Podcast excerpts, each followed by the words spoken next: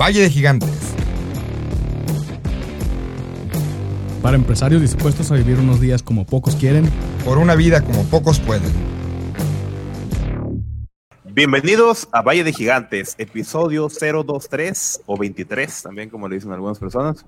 Antes y después, cervecerías. Este es el segundo episodio que tenemos del antes y el después.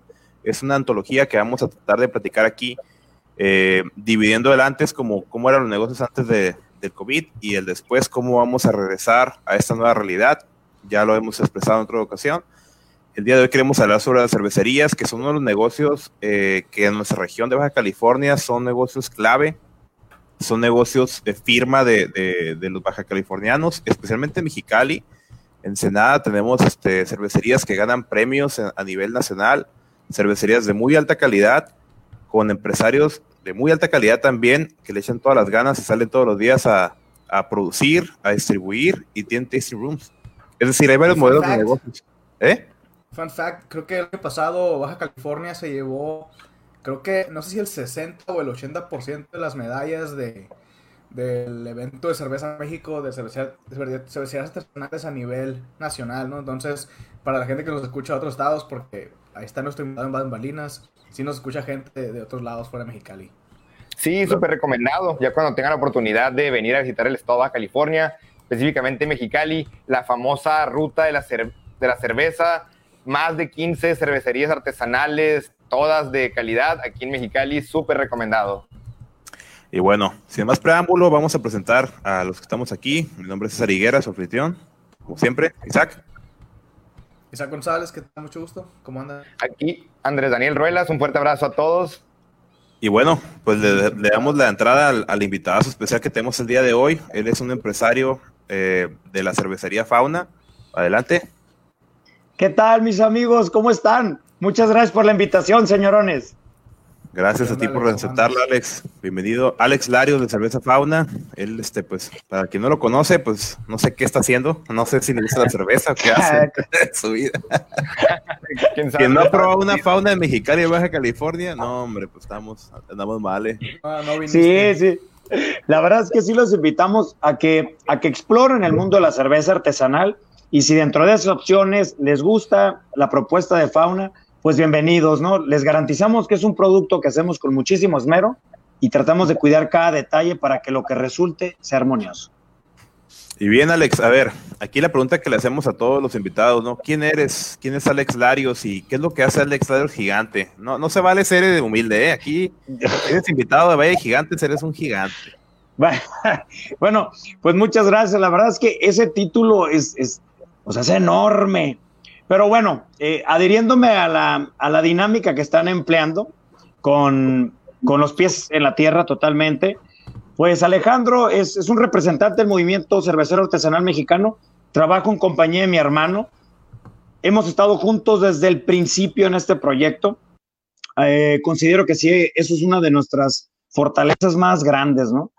Eh, tenemos un lazo fraternal que nos une durísimo y somos muy democráticos, aguerridos los dos. Dicen que cuando dos personas todo el tiempo están, eh, se ponen de acuerdo, están pensando en lo mismo, significa que solamente una es la que está decidiendo. Y nosotros hemos encontrado con una batalla feroz todo el tiempo en que se tomen las decisiones que estén más apegadas a la lógica y a la razón y no tanto a las emociones y al ego. Pero para lograr diseñar ese método de solución de conflicto nos llevó muchísimos años. Yo soy el hermano menor de mi hermano, me saca 11 años, somos cuatro hombres. Entonces, podrán imaginar éramos, y, y, éramos, o sea, soy, o sea, hemos sido mejores amigos todos mis hermanos durante diferentes etapas, ¿no? Pero mi hermano Luis y yo, desde muy pequeños, teníamos un lazo especial. Entonces, ese lazo creo que, eh, que lo comparto con el resto de mis hermanos, pero creo que nos ha ayudado muchísimo a tener, pues, una buena mancuerna, ¿no? Hacemos, hacemos cerveza desde hace aproximadamente nueve años. Eh, desde el momento en que compramos el primer barril de acero inoxidable, supimos que queríamos tener una cervecería. Ese fue siempre el objetivo y hemos tratado de hacer siempre, aunque sean pasos pues pequeños, eh, que estén bien definidos para no tropezarnos y no estar de, eh, saliéndonos del camino hacia donde está nuestro objetivo, ¿no? Que lo tenemos bastante bien definido. esa visión nos ha costado muchos años de trayectoria y entender bien lo que representa el negocio y lo que quiere tu mercado para que lo que sea que se ofrezca empate con esas dos cosas y puedas tener un porcentaje más alto de tener éxito, ¿no? Entonces, ¿quién es Alejandro? Pues bueno, eh, eh, un soldado más que está en este, en este ejército de rebeldes que estamos en contra de, la divulgación de la cerveza como un producto eh, homogéneo, digamos, como neutral y sin personalidad y que únicamente tiene como interés, pues, eh, digamos, o bueno, o que no tiene como interés primordial la educación y la transmisión del amor y toda la pasión que está detrás del esfuerzo que hacemos los cerveceros en general para presentarles a nuestras creaciones como Dios manda y en su mejor, en su mejor expresión. Así no es. pudiste, no pudiste presentarte de mejor manera, Alex. Nosotros no podríamos. no, no, no, gracias, gracias. Y pues ahí andamos, ¿no? Este, eh, eh, realmente tenemos por ahí diferentes unidades en las que con todo gusto puedo profundizar, si ustedes me lo indican, para explicarles pues, cómo operamos, ¿no? Pero me adhiero a sus preguntas y, y continuemos con su dinámica como ustedes ordenen. Sí, ahorita, ahorita viene, viene una pregunta relacionada con esos modelos, ¿no? Con esas unidades de negocio, precisamente. Súper. Antes de eso, Alex, este, la, la, vez pasada también ya le hicimos esa pregunta a nuestro invitado. ¿Ya aceptamos esta nueva realidad, Alex? ¿Ya, ya estamos, ya nos cayó el 20, ahora sí? No. ¿Cuándo nos no, cayó el 20? No, este, la verdad es que, que um, no te voy a mentir, no, no puedo mentir. Hace rato venía a la carretera y pensé en que no, todavía no me termina de caer. Y voy a ser totalmente objetivo. Eh, llevamos ya, pues, estos años que les platiqué, eh, atravesando un camino que siempre ha sido, se ha caracterizado por ser escabroso. No tiene una, un camino, o sea, no está bien definido y hay muchísimos obstáculos por los que nos hemos tenido que enfrentar desde legislativos, regulatorios eh, apegados a derecho, unos, dos, fiscales, tres, capital humano en una industria nueva, donde pues hay poco tiempo, pocos años en los que se que tenga la pasión, el conocimiento y, el compromiso de sumarse a un negocio que va a tardar años en despegar, pues es bastante complejo. Entonces, el platico esto para tratar de justificar de dónde emana un optimismo necesario, permanente, que tiene que haber siempre en la cabeza de cualquier cervecero artesanal, de saber, van a estar las cosas difíciles, pero así ha sido desde el principio, ¿no? Nunca estuvo fácil, nunca ha estado fácil. Como, como conozco también su historia, sé que tampoco para ustedes el rubro cervecero no está sencillo, ¿no? Entonces, ya en, una, en un platillo rebuscado donde le tienes que poner de un motonal de especies y lo tienes que meter al horno y a ver cuánto tiempo tarda y entonces y, y el chef puede cambiar el, los diferentes utensilios con los cuales prepara, pues ya te imaginarás cuántas variables distintas están todo el tiempo encuadrando a, este, eh, a esta figura cervecera. Entonces, entramos en el problema. No, no quiero ver que se va a complicar todavía más digo, ya lo estoy, estamos tomando medidas, hay una parte de mí que se niega y que creo que dentro de dos meses se va a acabar el coronavirus y todos van a salir a consumir igual, sí, pero ya estoy haciendo, ya estoy haciendo, eh, ya estoy tomando medidas para que en caso de que no sea así, pero mi corazón todavía no acepta que, que va a tener que latir más despacio y adaptarse a un ritmo de demanda menor donde el crecimiento de nuestra empresa seguramente se va a ver lesionado por 18 meses al menos. Dos años estimamos una recuperación pronta. Entonces, si le pregunto... Se cortó un poquito. Se nos sí, fue un poquito, perdimos ahí un poquito, Alex. En lo que lo recuperamos, fíjate que pienso igual que el Alex, o sea, yo también es como que parte de mí quiere que ya, ¿sabes qué? En, en un mes, dos meses, vamos a volver. ¿Qué onda, Alex? ¿Estás de vuelta? Ah, perdón, exactamente. Y, y, y, bueno, y el cerebro es el que me dice, hey, las cosas no están bien, seguramente eh, va a haber, vas a tener que adaptar el modelo de negocio como ya lo estamos haciendo a esta, pues, nuevos protocolos de higiene y distancia que, pues, alteran, en el caso de los tasting rooms, por completo la operación del mismo. O sea, ¿qué vendes en un tasting room? ¿Qué hay en un tasting room? No chela, sí, está la IPA y la Coffee Porter, pero eso vale gorro vas que la gente platique. que tengan un encuentro armonioso, donde la cheve es el pretexto, de llegar y conocerte y pasártelo súper bien y chismear y dejas atrás a, a los problemas mundanos que cada quien sabe que carga, ¿no? Entonces, ya no va a poder ser así, seguramente, va a tener que ser al 25, al 30%, entonces, pues ponte a ingeniarte las ventas por internet. Y eh, tenemos ahorita un plan de creación de boutiques de cerveza, ¿no? Entonces ahorita estamos diseñando un planecito para aumentar los puntos de venta al, al consumidor final, pero no, que, eh, no aquel que va a consumir dentro de tu establecimiento, sino que va a comprar la cerveza y se va para su casa, ¿no?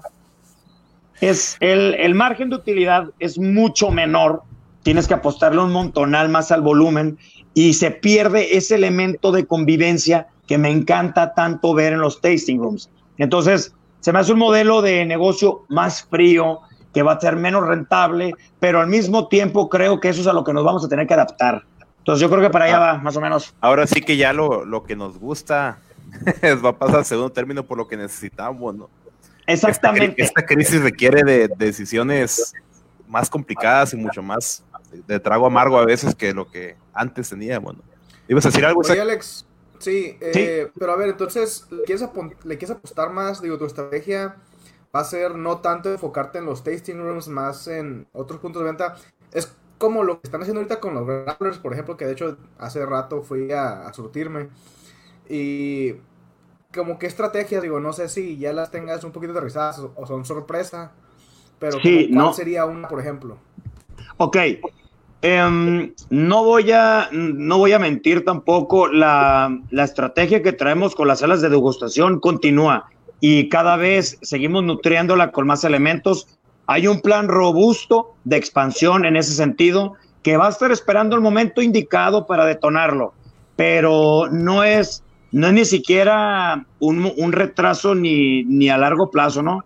Ahorita va a ser como tal vez unos cuantos meses, pero como tú bien sabes, cualquier, cualquier negocio que vayas a construir con detenimiento te lleva algo de tiempo. Entonces, hasta esos 18 meses de los que te hablo, dos años que pueda haber, pues al final del día, para, para la proyección que tenemos, pues dos años son cacahuates. Esperemos que, que nuestros nietos continúen en esto. O sea, nos- el- el- la meta que tenemos es que la cervecería dure 200 años. Entonces, pues esperemos que, que se llegue a esa meta, ¿no? Ah, ah, bueno, y, y aterrizando a las, a las estrategias, perdón, olvidé el, el- el punto central. Eh, no nos vamos a olvidar de los tasting rooms, pero vamos a acelerar la creación de esas boutiques. Y te platico más o menos cómo funciona el modelo de negocios. Vamos a, el, el- vamos a hacer, yo creo, como unos tres diferentes proveedores que vamos a estar dentro de. Imagínate, estamos hablando de, de un, un negocio eh, que todavía no, no nace. ¿eh? Es apenas, te estoy contando el chisme y, y- y no pasa nada. Aquí con todo gusto, quien se la quiera robar, Nadie se va a llévesela. enterar, nadie se va a enterar. Que- Llévense. que lo escucharon en Valle Que de nos copien, nomás, nomás que se agarren, les vamos a dar guerra. Bueno, les vamos a ver. Ah, no es cierto. Bueno, entonces, eh, eh, queremos, queremos, o sea, en lugar de tener como 500 opciones de cervezas, queremos focalizarnos en tres marcas, que esas sí no les voy a decir. Una es Fauna y hay otras dos que me encantan, que siempre les ando echando flores y que ya hablé con ellos y segurito van a quererse sumar para vender barriles. Perdón. Mm. Esa- exactamente. Entre varias marcas. Sí, exactamente. Y, y te lo puedo justificar y, sin temor a que nadie escuche esto, ¿no? Digamos que, que Fauna dentro de algunos años ni siquiera consideres esto, ¿no? Pero o hay que ser muy fríos. Imagínate que después llegan otros hermanos y llegan con otra propuesta bien fregona y digo, echando las flores este, en sentido figurado jugando, ¿no? Y desplazan a la marca. Entonces, sería una manera además de egoísta, muy cerrada, el querer englobar a un mercado que es tan curioso. O sea, quien toma fauna, toma legión y va urbana y le encanta porco salvaje. Y yo no quiero que nomás tomen fauna. No quiero que hagan eso. Quiero que puedan comparar y exploren. Entonces, hacerlo nada más de una sola marca no es inteligente. Porque, pues, digo, a menos de que seas eh, un grupo muy grande y tengas costos muy bajos, una utilidad mediana o alta, pues bueno, ahí sí te conviene. Pero otra forma, pues hay que tratar de disminuir el porcentaje que tengas de que realices un negocio no exitoso. Y bueno, creo que para eso, mis estimados, y ustedes mejor que nadie, eh, empresarios, saben que las alianzas son los que crean a los grandes resultados. Solito puedes llegar a mediana distancia, pero con socios y alianzas y agrupaciones es como se construyen los, los edificios más altos. Claro, Alex, mencionaste algo súper, súper clave, que es la colaboración. Y aquí hemos visto el gremio cervecero, cómo pues juntos van al municipio, al estado, que para impulsar nuevas leyes, o sea que ese tipo de clústeres, la unión hace la fuerza. Y, aunque se pueden ver como competencia, ahorita mencionaste varias marcas eh, fabulosas, estas marcas que, que, mencionaste, y podemos verlas como competentes unas de otras, pero si no estamos aliados, aquí como nosotros, eh, tres gigantes que tenemos empresas no similares, pero pues del ramo de tecnología, estamos aquí trabajando juntos. Aquí se nos puedes contar un poco cuál es la dinámica para formar estas alianzas, estas colaboraciones para aquellos emprendedores que a veces les da miedo trabajar con empresas similares. ¿Cómo lo has hecho, Alex, pues para que se haya formado este grupo de, cerveceros y poder trabajar con para empezar, necesitamos tener objetos bien definidos, objetivos. Una vez que se tengan trazadas las metas de lo que se quiere conseguir, comienza a haber una distribución de papeles.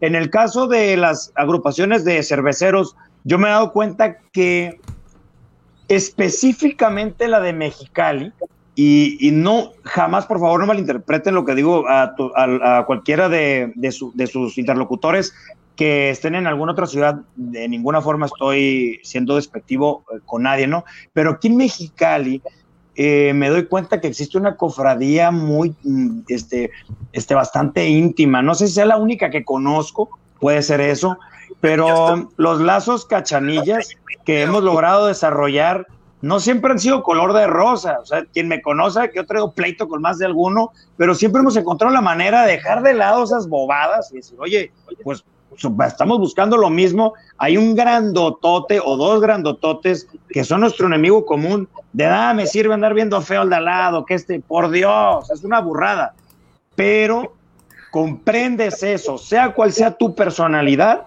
cuando tienen objetivos compartidos definidos. Ese es todo el truco, que estén apuntando los dos o los tres o los veinte o los cien al mismo dirección. Y así nadie tiene broncas. Y las reglas, las reglas bien sobre la mesa, ¿no? Totalmente claras. Eso, acabas de tocar un tema bien importante. En el caso de mi hermano y tu amigo Alex, nosotros tratamos de tener un montonal de economía verbal y la economía verbal viene acompañada de frialdad y de ser lo más seco y directo que se pueda. Entonces puedes caer gordo, puede ser lo que sea, pero te ahorraste tiempo y al final el tiempo ya sabes en qué se traduce. Entonces, pues bueno, vamos siendo lo más cortos que podamos. Eso es como tratamos. Y si se prolongan las sesiones de las agrupaciones y se te desvías en el wiri wiri, pues cualquier vato que esté eh, metido bien canijo en, sus metas, pues se va a enfadar y se va a ir. Entonces, pues hay que tratar de ser objetivo, claro, tener este, las cosas bien definidas y bueno, explotar las virtudes que tenga cada uno de quienes integran a esos gremios para que las habilidades que resulten pues sean compatibles y cada una coadyuve a que construyan un monstruo, ¿no? Hay que entender que tanto las células que, que hacen a una empresa como los tejidos que forman cualquier tipo de, conglomerado de empresarios o de personas que buscan algo afín, pues comparten algo, ¿no? Que es que diseñas, diseñas eh, un, vehículo, un cuerpo que va a funcionar para hacer algo. Es decir, el, el, Alex va a ser el brazo izquierdo, el Isaac va a ser el brazo derecho, César va a ser la pierna izquierda. Entonces, todos queremos darle vida a ese personaje, ¿no? Hay, no hay que perder de vista cuál es tu función. O sea, ¿qué parte vas a hacer tú? Esta es mi mano. A ti, a la mano que la mano que no se meta en lo que hace la rodilla. Sí, sí, sí, pues ese es el, tema, esa es la colaboración y, y, de hecho lo hemos platicado aquí. Ha sido parte del, de este podcast también. Ha sido uno de esos proyectos en conjunto y algunos otros que hemos hecho como negocios. Y siempre hemos invitado a que existan esas colaboraciones porque realmente estamos hablando de un mercado. Este mercado mayor, en la mayoría de los tipos de negocios son mercados grandísimos y nosotros somos empresas en crecimiento, ¿no? Y esas empresas en crecimiento tenemos que buscar la manera de encontrar un poquito más cómo cubrir ese mercado. A veces con alianzas es la mejor manera. Oye, Alex, otra pregunta antes de que se nos vaya el tiempo, porque aquí ya, ya este, este formato es un poquito más corto, pero vamos muy bien, vamos, vamos con muy buenas este, respuestas. Dinos, ¿qué otro modelo de negocio hay? Porque yo sé que está, las, está, trabajando con la unidad esta de, la, de los tasting rooms. ¿No? Y la distribución a, bares o a, este, a establecimientos, ¿no? A, licorerías o por el estilo. Así es. Este, ¿qué, otro, ¿Qué otro modelo este, trabajan. eh, yo, yo sé que específicamente el de Tasting Room es el que se, ¿verdad? Se vino abajo, igual que los restaurantes, otros, otro negocio similar, el de restaurante que se vino muy abajo por el tema del COVID. Pero ¿qué otro, qué otro repuntearon a lo mejor ustedes en algún otro? ¿O Checa. encontraron algún nicho que no tenían? Sí, ok, pero es, es una respuesta que necesito precisar diferentes variables para cada una de estas preguntas que, que estamos haciendo una, una, una analogía en una ecuación. Digamos que um, en el caso de los tasting rooms es la unidad de negocio que es más rentable. Tienes una utilidad, digamos, bruta. Ya al final te ves con cuánto te quedas, ¿no? Ya depende de cómo administres. Pero digamos que del barril al vaso es en el que te va un poquito mejor. Se destruyó ahorita en todo abril, en, en lo que fue de marzo y de abril, la venta de los tasting rooms. Y en mayo hubo unos fogonazos, hubo unos disparos altísimos cuando empezó a escasear la cerveza comercial y hubo el montonal de exploradores que logramos evangelizar y, traer y traérnoslos ¿no? a, las, a las redes de la cerveza artesanal.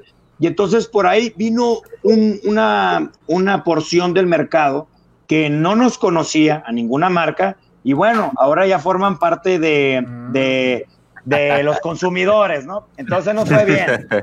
Pero, pero, eh, pues ahorita, por ejemplo, estamos abriendo los bares como de 12 a 8 de la noche, una cosa así, dependiendo de la ciudad en donde estés, y casi siempre terminan siendo ventas notablemente menores a las cifras que se manejaban antes. Entonces, cambiando el siguiente modelo, que es la distribución, nada más en Ciudad de México nos cerraron alrededor de 200 puntos de venta. Entonces, imagínate, o sea, nomás allá, entonces imagínate la catástrofe que fue, pues, de la nada, no puedes producir chela y la que tienes, pues, a ver, ¿a quién se la vendes, mano? Porque nadie está tomando, ¿no? Entonces, el escasea la cerveza comercial, no únicamente en Baja California, también en el resto del país. Y de la noche a la mañana, ¡pum!, desaparecen todo mi inventario, ¿no? Se espuma, compras masivas, récord, que me sirvieron para llegar y apagar incendios que estaban devorando todo nuestro, nuestro Sí. asunto, ¿no? me gusta, me gusta utilizar esa frase porque realmente es, no encuentro una manera más gráfica de explicarlo, ¿no? No me emocioné nada cuando vi las ventas, no, no nada. Nomás fue como que, ah, este, lo voy a poner ahí en los servicios de, de, don- de la funeraria este, financiera para que me ayuden, porque tengo ahorita un mega desastre, ¿no? Entonces, no, no, no, no me, no me cayó bien esa lana, pero, pero digo, nos ayudó. Y Fue luego, un pequeño respiro, ¿no? totalmente, un pequeño respiro. Oye, oye, Alex, ¿Sí? ¿y qué, qué medidas de seguridad tienen- están, por ejemplo, ustedes utilizando ahorita y qué medidas planean comenzar a utilizar a lo mejor ya después, conforme pues vayamos ahí transicionando? Estamos con un grupo de asesores jurídicos que este, realmente hacen un trabajo extraordinario, extraordinario. Y eh, un buen amigo mío que resulta ser un, un abogado ahí de la firma, ha estado muy al pendiente de todas las cuestiones de seguridad y han estado yendo a entregarnos las últimas actualizaciones a nivel nacional sobre cómo debe de estar. abogado, ¿verdad, Alex? Eh, exactamente, estudié Derecho y, y conozco a muchos abogados y me pudieron apoyar en todo ese sentido para estar completamente apegado a la ley. Ya les platiqué ahorita todos los pesares que ha sufrido la industria como para que lleguen y te pase lo que me acabo de sufrir ahorita en Ensenada, que no cumplimos bien las reglas y me clausuraron el bar, ¿no? Entonces ahorita vengo llegando a Ensenada, no tenemos el bar cerrado ya toda la semana, entonces imagínate, no cumplí, ¿por qué? Porque pues no estábamos incluyendo ese bar con los abogados, ¿no? Ya lo hicimos y ahora ya nos va a pasar, pero bueno, este, pues digamos que pues nos salió carita la enseñanza, ¿no? Sí. Claro. Así es. Y, y poniéndonos un poquito creativos y a futurear, tú comentaste algo que, que me dejó bien grabado, Alex, es la gente no va al bar por la cerveza, la gente va al bar por la experiencia. ¿Qué han pensado? Nos comentaban en el episodio pasado acerca de eh, llevar eh, licor a domicilio, incluir playlist. Hay gente, hay eh, empresas que están incluyendo cómo armar eh, tu, tu comida en, en tu casa, que te mandan esos famosos lunch boxes o estos kits para que tú cocines el ramen o tú cocines la pizza en tu casa o que te mandan unas cartas futureando y poniendo un poquito creativos. ¿Qué ideas locas o cómo te imaginas que no solo fauna, sino esta experiencia cervecera se podría replicar en, en, en tu casa si vemos que la pandemia y esto va para largo? Te voy a platicar algo que voy a hacer el próximo, el 15, me parece, con un grupo de amigos de Tijuana. Vamos a tener una cata virtual. Entonces ellos van y pues, me hablaron, oye, ¿qué onda? Vamos a comprar una chela entonces, a través de Zoom. Y, los acabo de conocer, o sea, son a toda madre, pero la neta no los conocía. ¿Y de qué? ¿Qué onda? A contarnos 15, ¿qué rollo? claro, pues, o sea, me encanta, ¿no? Entonces nos pusimos de acuerdo y vamos a hacer una cata ahí el lunes. Entonces, eh, esa idea la tuvo Javier Sánchez del Sume. Yo no le robo crédito a nadie, ¿no? Y menos a mi buen amigo. Y me dijo, oye, sí, al, al máster Javier, me dijo, oye, hace eso, carnal, la verdad es muy buena idea. Entonces, vamos a empezar a meter esas dinámicas en las páginas.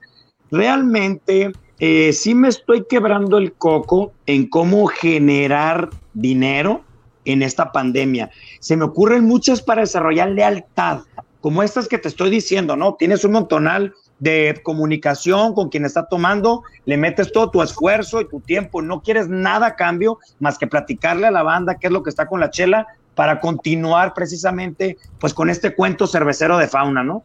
Pero pues eso no me va a dejar lana, ¿no? Entonces es por eso que, que, que te digo que no me la termino de creer bien, porque mi cerebro todavía está, pues, sí, ventas por internet, que o sea, sí, aumentaron las ventas de, dos distribuidores que tenemos nosotros, bien fregón por ventas por internet, pero es un modelo que ni en Estados Unidos ha servido bien. O sea, y en Estados Unidos es que te llegan friega. ¿Por qué?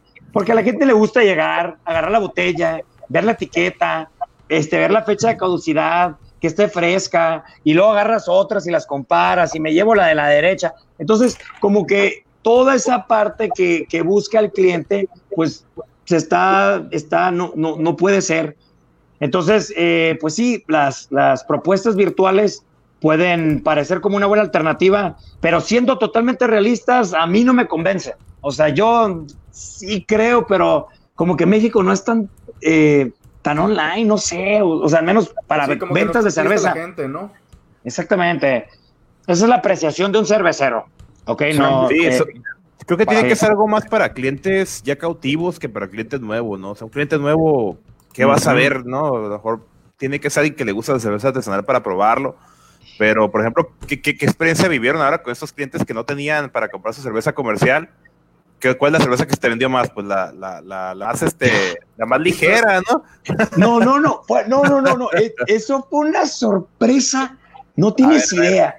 El, eh, me di cuenta que todo el mundo tiene gustos ocultos de cerveza que desconocen. O sea, no son conscientes de qué es lo que les puede gustar, ¿no? O sea, llegan de personas de que, ah, habían tomado cualquier cerveza comercial, ¿no? Y la nada acá, Nox Arcana, que es una cheve bien corpulenta con nueve grados de alcohol. ¡Ah, está bien buena! Y yo de que, ¿qué? O sea, es neta. No lo podía creer. Y, bueno, IPAs, hicimos una colaboración con Wendland y con Insurgente, y que pues, es super cervecerías que queremos mucho nosotros aquí. Y, ellos eh, hicimos. Ajá, exactamente. Wendland es de Ensenada, Insurgentes de Tijuana. Y, y entre las tres cervecerías hicimos una chela que tiene un montonal de lúpulo, pero neta, o sea, es una grosería, es una grosería lo que le pusimos, es decir, que innecesario, era así una pero bomba. Y, y la raza se lo estaba tomando encantado. O sea, entonces se me hizo bien pregón que, que de ser cinta blanca en el rubro cervecero te puedas brincar a ser un cinta negra sin, y, sin necesitar de meterte ningún curso, ¿no? Entonces. Y con la Nox Arcana de cinta negra, segundo dan. Sí, exacto, ya, ya. doble black belt. Sí. Qué, qué, interesante es permitirnos en los negocios descubrir este tipo de cosas que tú, tú piensas, ¿no? Que, ah, sabes que el, consumidor habitual no va a querer esto y te sorprenda, que te pueda sorprender tu negocio es importantísimo, ¿no? Eso que me dije, es que neta, es que esto es algo que no he parado de platicar con el equipo, es de que se dan cuenta del potencial que tiene este producto. O sea, no me ha quedado más claro nunca que el problema, todos los cerveceros artesanales, todos, es que no hay puntos de venta y no podemos tener con poquitito más económicos que estuviéramos nuestros costos y poquitito mayores, que fueran las rutas de, distribución y que la logística estuviera un poco más pulida, hablando a nivel industria, creo que podríamos meter en problemas serios a los más grandes, todos los chicos. No. ¿eh? Sí, entonces, eso, la verdad, me, hizo, me despertó un entusiasmo que no había estado en, en ver el, el potencial que tiene el producto en general. O sea, es, es. Es grande, es muy grande.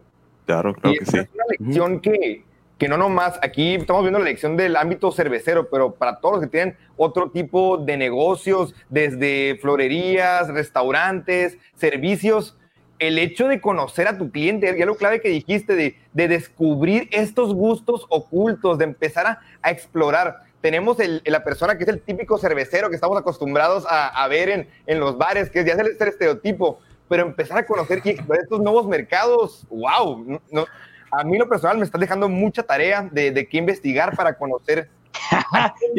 Mucha tarea de cuántas tomar. Esos no clientes, ¿no? O sea, ¿cómo convertir un no cliente en un cliente? Este es un tema para otro, otro episodio. Totalmente. temas derivados. Y, y- y creo que en cualquier negocio, así como dice este Andrés, hay eso, ¿no?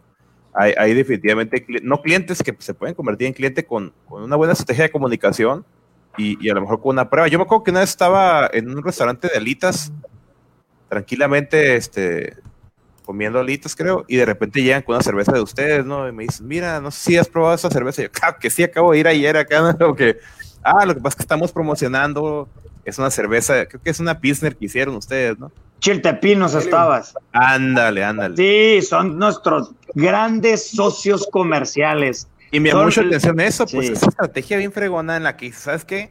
A lo mejor en este Chiltepinos casi todo el mundo toma cerveza comercial, entonces les llevo la Pilsner para que sea como que la, la, la conexión más natural de, la, de lo comercial a lo artesanal, ¿no?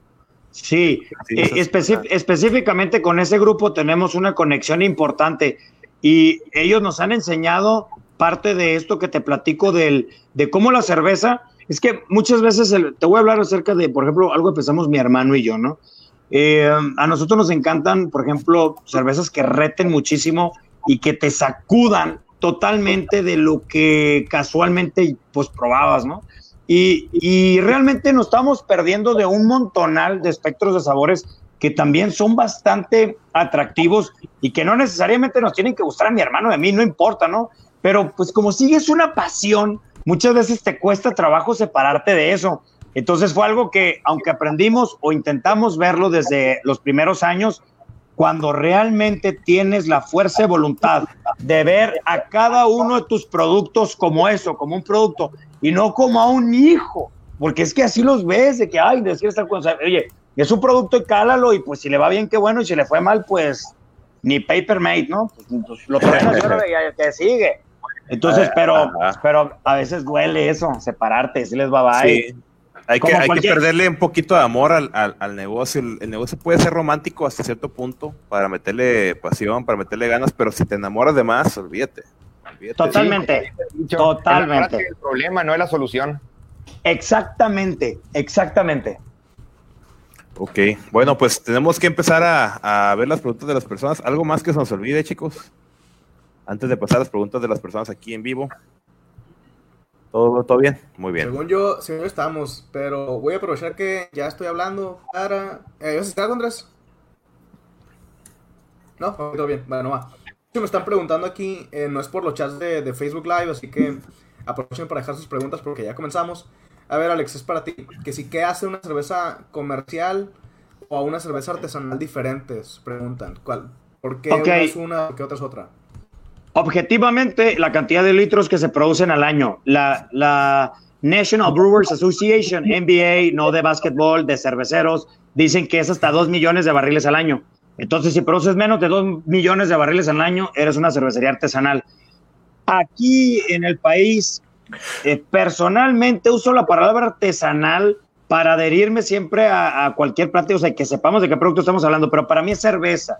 Es marketing totalmente agregarle artesanal, porque pues no hay gente pegándole martillazos a los tanques, ni, ni o sea, no, o sea, hay, hay cervecerías que están bien sofisticadas, te presionan un botón y casi casi termina la chela embotellada y sigue siendo artesanal.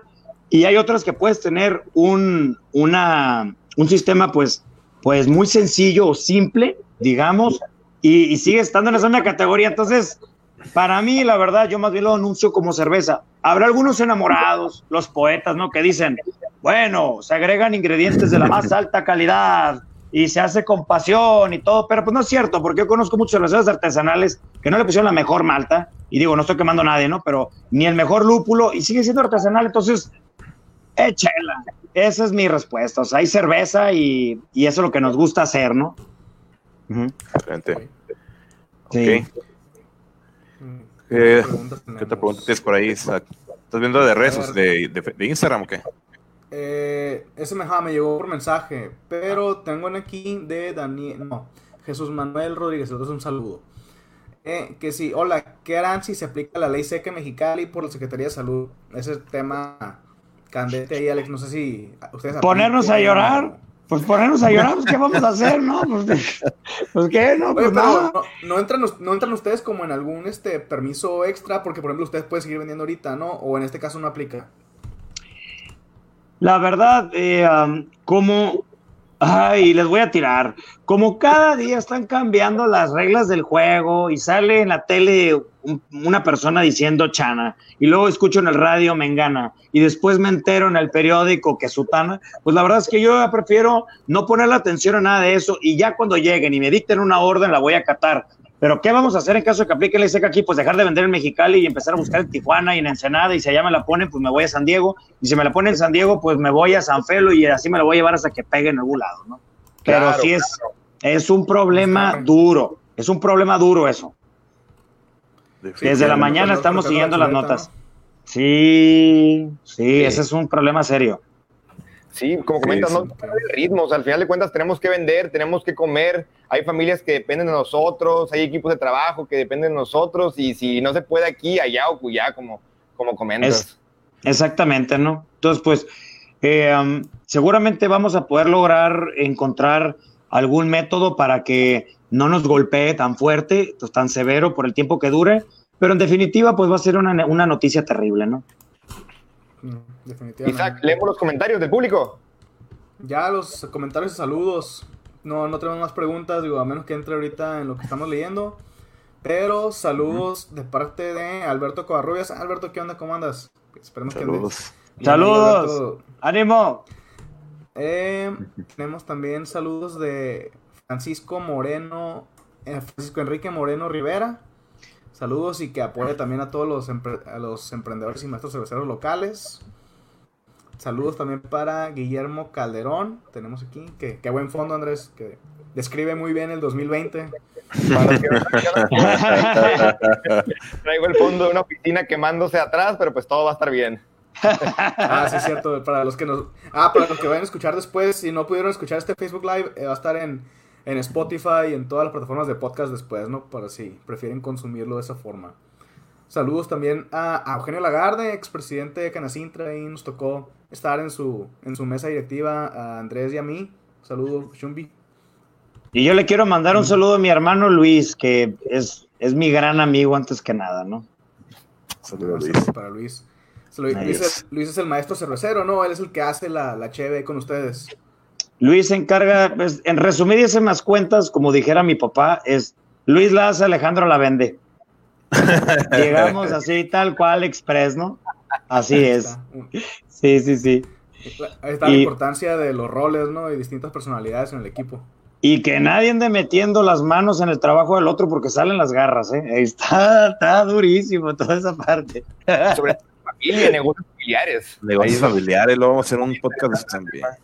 Es todo un arte, es todo un arte, ¿eh? Porque pues, la- las, las lesiones no son una opción, hay que conciliar y hay que conciliar bien, rápido.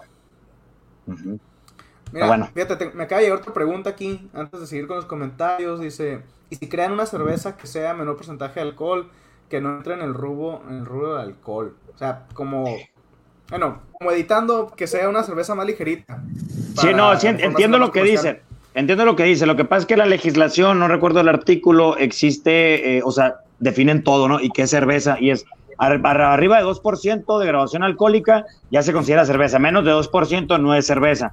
Entonces, o sea, no está tipificada como tal. Aunque sea un producto derivado de malta, sazonado con lúpulo, carbonatado, con alcohol. O sea, que eso es chévere. Ah, no, para la ley no es si no tiene menos de 2%. Entonces, ahorita salió la victoria, sacaron esa chela. Pues la victoria, pues esos cuates tienen un montonal de recursos es una manera de torear las leyes, cañoncísimo, de estar jugando al tú por tú con el SAT, de estar pues con fuego totalmente. Sí lo haría si estoy acorralado y veo que viene el toro corriendo a tumbarme. Pues sí, a ver, saco alguna cervecilla y a venderla. Pero no nos gusta y, um, y francamente es un producto que no me gustaría ni vender. Sea, es, es- es como, imagínate que vendes café y café descafeinado, pues no, oye, no, o sea, no. Estaría, estoy acorralado, pues bueno, pero, pero eso no es fauna. Fauna no es una cerveza tranquilita de 2%, no. Es una cerveza que, que, que te va a caer bien o te va a caer en la punta. Eso es lo que, lo que nos, lo que nos ha definido, ¿no? Sí. Ok. Fíjate, llegaron, más- llegaron más preguntas, ¿eh? Aquí está una de Oliver Ochoa. Ey, ah, seleccionaron la de... Uno arriba este, para... Ahí está, puedes ponerla. Seleccionar. Eh, diferencia entre No, él, no Rico. chela y cerveza, dice. Danos un consejo a los que queremos incursionar en esta cultura. ¿Qué es lo, lo nuevo en innovación en esto? No, eh, eh, yo utilizo esas dos palabras de manera indistinta. Discúlpenme si no fui preciso. Um, no, hay, no hay diferencia en, en eso, ¿no? Lo único que sí se distingue es entre una cerveza que está hecha sin cariño y una que está realizada con bastante amor. Aunque no sepas nada de cerveza, la experiencia se siente como algo pacífico, noble. Aunque sea naturalmente agresivo, no te cae tan pesado cuando te la tomas, porque existe cierto balance que, que comparten todas las chelas que están bien hechas. O sea, aunque tenga una naturaleza desproporcionada, hay algo que como que las, las pone en sinergia y se siente, aunque no conozcas el estilo ni a los ingredientes ni nada, te gusta o no te gusta, ¿no? Pero de ahí a que hay entre diferentes palabras, no, o sea, todo es cerveza y, y, y me gusta hacer, simplificar eso lo más que se pueda, ¿no? Ok. Excelente. Eh, tenemos pregunta también aquí Eugenio Lagarde. ¿Cuánto vale un 6 comercial y cuánto vale un artesanal? Ustedes tienen ahorita, ¿no? Así es. Bueno, es totalmente variable esa, esa respuesta, porque, ok, un, un 6 un seis comercial, pues la verdad hace mucho tiempo, digo, que, que no compro cerveza, ¿no? Eh, digamos, no sé cuánto cuesta, unos 70 pesos, 80 pesos, no sé cuánto ande, o 50 y tantos, no sé. Pero un Déjame 6 de con 100, cerveza... seis. Ajá, como, como 100 pesos. Y un 6 de cerveza artesanal, pues la verdad es que te puede costar, eh, una chela te puede costar 200 pesos. Entonces, pues te podría costar 1200 pesos. O te, puede, te puedes comprar una excelente cerveza que se llama Minerva, de mi gran amigo. La neta, es una super propuesta la que traen esos De cuates Guadalajara, ¿verdad? de Guadalajara, así es, Jesús Briseño, un, un tipazo el señor. Y ellos venden la cerveza, tienen una estrategia agresiva de precios y un 6 de ellos te va a costar, yo las he visto en Walmart a 12, 13 pesos. A las de mi competencia sí te conozco perfectamente bien el precio. Las del, las del eh, gigantotas, la verdad sí estoy medio, pues no tanto, ¿no? Entonces, eh, con ellos, por ejemplo, pues te estoy hablando de 13 por 6, 6 por 3, 18, 78 pesos. Y pues es, es casi lo mismo que lo que me estaban diciendo ahorita del, de- del precio que tiene una cerveza comercial, así eh, hablando al aire, ¿no? Claro, Entonces, claro. Es, es muy variable. Depen- depende de la graduación alcohólica, uno, de los lúpulos y adjuntos que se utilizaron, dos, y de la cantidad de mililitros que traiga el envase, tres, principalmente. Eso define el precio. Ok, otra pregunta aquí tenemos. ¿Qué onda con los insumos? Dice, no corremos riesgo de quedarnos sin cheve porque no tengan materia prima por el tema de cierre de fronteras. Saludos al carnalito. Y mi buena amiga Mariel, ¡eh! ¿Qué onda? Es súper amiga mía. Hola, ahí le mando un saludazo. Eh, la verdad es que, que um, andado medio, o sea, no escasa, pero como que se ha bajado un poquito la, el suministro de Malta, ¿no? Y luego el lúpulo, pues no tenemos tanto problema con el lúpulo porque tenemos contratos hasta como el 2000, ¿sabe cuál? 2020 y tanto, 2000, como el 2025, 2026, con Yakima. Y entonces, pues está asegurada la, realmente con la importación, la importación de, de cualquier elemento comercial que sirva para la operación de las empresas no está detenida. Y tampoco las exportaciones, tampoco las exportaciones de cerveza. Bueno, ahorita se paró porque dejaron de, de comprar chela en San Diego, ¿no? Pero en teoría no, no se debería estar eso parado. Entonces, no, ¿sabes qué es lo que sí creo que puede escasear? Que se necesita un montón la chela, el oxígeno, curiosamente. El oxígeno, sí, ahorita estuvimos con pláticas con OASA y demás, porque queremos, o sea, que no meternos en ninguna bronca. Sí, o sea, Este, el, Los el- hospitales. exactamente. Sí, por Hay la gran una demanda de- que hay en los hospitales, ¿no? Extraordinario, o sea, se disparó hasta el top eso. Sí. Sí, sí, sí. Así que ya lo sabes, nos escucha, la cerveza tiene oxígeno y ahorita necesitamos Quédense en su oxígeno casa por el para que COVID. no se acabe la cheve. Quédense en su te- casa tomando cerveza para prevenir COVID. Sí, no, no, no, entonces está canijo. Entonces, ese sí es un problema. Por el resto de los insumos, la corcholata, la botella, la malta, el lúpulo, la levadura y demás, no, no creo que deba de haber tanto chavo. Última pregunta, porque nos tenemos un poquito de tiempo. Es aquí de Marta Alfaro. Saludos, Marta. ¿Cómo andas? Eh, Marta. saludos, gracias por compartir la- el tema de cerveza artesanal. Para, para ti, Alex, ¿cuál es la cerveza que más vendes y por qué crees que se vende más? Lican Lupus, porque es una IPA, es una cerveza que es el estilo más vendido del planeta ahorita después de las chelas comerciales. Entonces, si eres un cervecero artesanal y no tienes una IPA dentro de tus hileras, estás fuera de la jugada, tienes que tener una IPA. Aunque te quede chafa, no importa, tienes que tenerla. Entonces, sí, sí, es importante. Y, y, um, y bueno, es, es una cerveza que, que me puedo tomar varias, no únicamente una. A diferencia de la Coffee Porter, por ejemplo, que me tomo, yo me tomo una y me saturo, no quiero más. Y Lican me puedo tomar dos, tres y, y, y- y quiero más. sí. Definitivamente. Y llegó un último comentario de nuestro amigo Poncho Vildósola, aquí de Desarrollo Económico. Dice Poncho, en estos momentos de pandemia, para que pueda sobrevivir un negocio, tienen que innovarse. Si tengas un plan a cinco años, tienes que cortar tu plan a un mes. No puedes seguir igual porque, porque la gente no está saliendo, buscar cómo llegar a la gente. Y sí, como comentábamos al principio, ¿ya aceptamos que hay una nueva realidad o todavía no aceptamos esto? Sí, está Sí. Muy buen Sí, tema. eh, el- recibido el comentario del amigo Poncho Vildósola. eh, y, y bueno, este, eh, este, totalmente, ¿no? Vamos a extraer lo positivo de eso que nos menciona y lo vamos a aplicar a nuestra empresa. Muchas gracias, señor. Muy bien, pues ya vamos a, a- a despedirnos. Antes de eso, nada más mandar saludos a los que mandaron saludos por ahí. Saludos a Prepa y 62, a, a Viviana Luna, a Ramón González, Diana, Vanessa Varela. Tenemos también saludos. Carlos para Villanueva. Daniel Fernández, Carlos Villanueva, que dice que te ama, Alex. ¡Ey, es mi carnal! Alaba, ey, ey, ¿Qué onda? ¡Qué padre encontrarme buenos amigos! Saludos, Chicharra. Martínez, saludos también. Saludos A a Vianey, que también ahí ver, comentó por WhatsApp que. que le ¡Ey, saludos. Vianey! Hola, hola. Saludos a Peri. ¡Ey, a mi tía, Peri! Te quiero mucho, Perita. Esta vez. eh, saludos a Rosy Martínez de Ruelas. Ruelas. Hola, madre. Muy bien. También ahí anda Néstor Fonseca en los, en los comentarios. Y saludos a Alberto que puso al principio. Saludos también a Michelle Palacios que nos está escuchando. Aquí más mensajes. Eh, y me pregunta aquí este... Ah, mira. Me pregunta... No, ¿quién es? Ah, Aníbal. Aníbal, ¿qué tal? Saludos.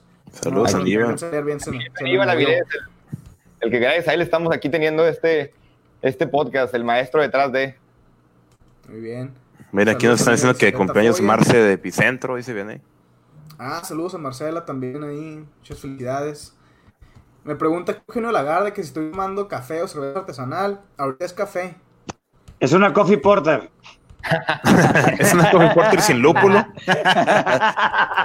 Light. Oye, y saludos especiales a Rigo, a Noel que nos estuvo ayudando el día de hoy, a Rigo que va a ayudarnos a subir el capítulo a, a Spotify, a Aníbal por el estudio, a Carla también por los diseños, que ya si se dan cuenta ya tenemos mejores diseños. Sí, ya, ya no se ruedas en el Photoshop. Y bueno, este, ahora sí, ya para despedirnos, este Alex, una última conclusión. ¿Qué nos puedes decir? Este, ¿qué recomendación le haces a estos gigantes que están ahorita en sus casas, a estas personas que nos escuchan, eh, que también tienen un negocio, que quieren hacer un negocio? ¿Qué, qué recomendación darías tú, sí, en general? Todas las mañanas tienes que levantarte, imaginarte qué es lo que quieres ver y recordártelo con toda la fuerza del mundo qué es lo que deseas. Y si pierdes eso de vista, en cualquier momento estás frito, vas a tardar toda la vida y vas a tener resultados chafones todo el tiempo. Entonces lo que hay que hacer nada más es, ves el cuadro, lo dibujas muy bien, ves cada detalle que está ahí y te obsesionas con conseguirlo. Tienes que estar completamente, desper- despertarte, comer, cenar, soñar cerveza o yoga o distribuir cajas o lo que sea que hagas, pero tienes que hacer todo el tiempo lo que te está dictando tu fuerza interior que busques. Entonces, si están dentro de cualquier negocio, los felicito y tírenle a matar, porque no hay de otra. Como dijo mi buen amigo Marcos Becerril, de Becerril, me dijo, estás lleno de tiburones al lado, no tienes de otra más que crecer, porque si no creces tú, los de al lado sí lo van a hacer y segurito te van a comer. Entonces, eh, la verdad es que esa frase ah, me la dijo hace bastantes años y me dejó marcado. Es una forma de, um, convencerte que el crecimiento continuado y con fuerza no es una opción, es la única manera que tienes de, de que en el momento que tú falles puedas seguir cantando tu empresa. O sea, nadie quiere algo fugaz que se va a acabar rápido, ¿no? ¿Para qué? Algo que, que marque, que se quede muchos años. Y para eso hay que verlo bien y imaginártelo muy bien diario. Y bueno, antes de dormirte, volverlo a pedir con fuerza, ¿no? Siempre que te acuerdes ahí y va, y va cambiando tu visión. La cambias poquito, la adaptas, pero, pero que no se te vaya del centro. Perfecto, muy buen consejo para los aquí. Nosotros también tomamos y bueno, nosotros no, no, no, entramos en tema de conclusión, nada más este redes sociales, Alex, ¿tienes alguna red social que quieras compartir con la gente? Por si te quieren seguir. Cerveza Fauna, cerveza Fauna, personales no uso, pero el de cerveza Fauna por ahí va a estar. Okay. Así es. Excelente, y nosotros nos pueden encontrar como Valle de Gigantes en Facebook e Instagram, que aquí pues nos están escuchando ahorita en Facebook, los que están ahorita. En Spotify. Y en Spotify también, en todos Ah, lados. Todo, busque por ahí Apple Podcasts, Google Podcasts, Anchor, eh, todos ellos. Eh, a mí me pueden encontrar como César Higuera C. Aquí está, de hecho, en, aquí abajo está el, el Twitter. Uh, ¿Qué más? Okay. Isaac. Vean primero. A mí como Andrés Ruelas M en Twitter e Instagram. Okay. Y a mí como Isaac AGH y con doble A como debe ser. Como debe ser. Y bien, pues con eso nos despedimos, Alex. Muchísimas gracias por acompañarnos. De no, verdad. Qué bueno que vinieron. Gracias. Pensando. Muchísimas. No, y, y, a mí me dejaron con una sonrisota. La verdad es que pues de, desayunamos, comemos y cenamos esto. Entonces, que alguien nos abra el espacio para poder llegar y contarle nuestros blues, lo bueno, lo malo, lo neutral, pues siempre es una buena noticia. Se los agradezco de todo corazón y les deseo muchísimo éxito en todos sus proyectos. Se cortó. Justo tiempo. Se nos cortó, un Se nos cortó, pero bueno, así nos despedimos. Fuerte abrazo a todos en casa. Gracias por acompañarnos. Dale, bye. Luego, gracias. Qué bueno que